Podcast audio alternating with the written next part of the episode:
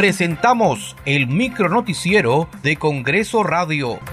¿Cómo están? Les saluda Danitza Palomín. Hoy es jueves 4 de mayo del 2023. Estas son las principales noticias del Parlamento Nacional. El presidente del Congreso, José William Zapata, firmó la autógrafa que propone modificar la Ley Nacional del Cáncer a fin de garantizar la cobertura universal y gratuita de los servicios de salud para los pacientes oncológicos. El titular del legislativo manifestó que la proyectada norma permitirá que este mal que sufren muchos peruanos esté a cargo de especialistas con experiencia que manejan la enfermedad. Una magnífica tarea que no solamente es curar la enfermedad, sino dar alivio, un alivio emocional a, las personas, porque llegan a un sitio donde pues eh, piensan o sienten de que pueden mejorar su, su enfermedad, pueden curarse.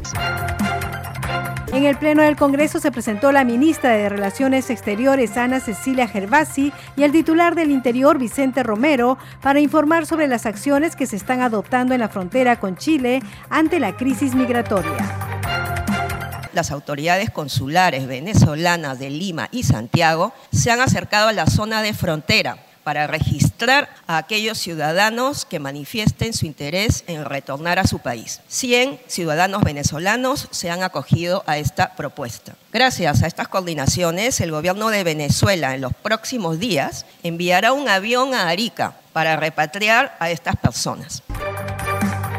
La Comisión de Descentralización aprobó el dictamen recaído en el proyecto de ley 3102-2022-CR que mejora la focalización, la cobertura y los mecanismos de control del programa del vaso de leche. Objeto de lograr mayor claridad sobre aspectos referentes a la selección de los beneficiarios del programa de vaso de leche a fin de ampliar la atención y alcances de las raciones que presta el mencionado programa. Cabe mencionar en este sentido que el programa Vaso de Leche establece dos prioridades para la atención de su población objetivo. Primera prioridad, entre los que se encuentran niños y niñas desde 0 hasta 6 años, madres gestantes o en periodo de lactancia, priorizando entre ellos a quienes se encuentran en situación de pobreza, presenten un estado de desnutrición o se encuentran afectados por tuberculosis.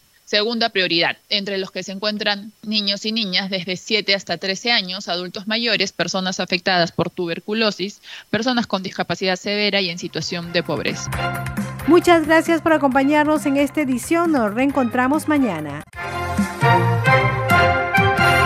Hasta aquí el micronoticiero de Congreso Radio, una producción de la Oficina de Comunicaciones del Congreso de la República.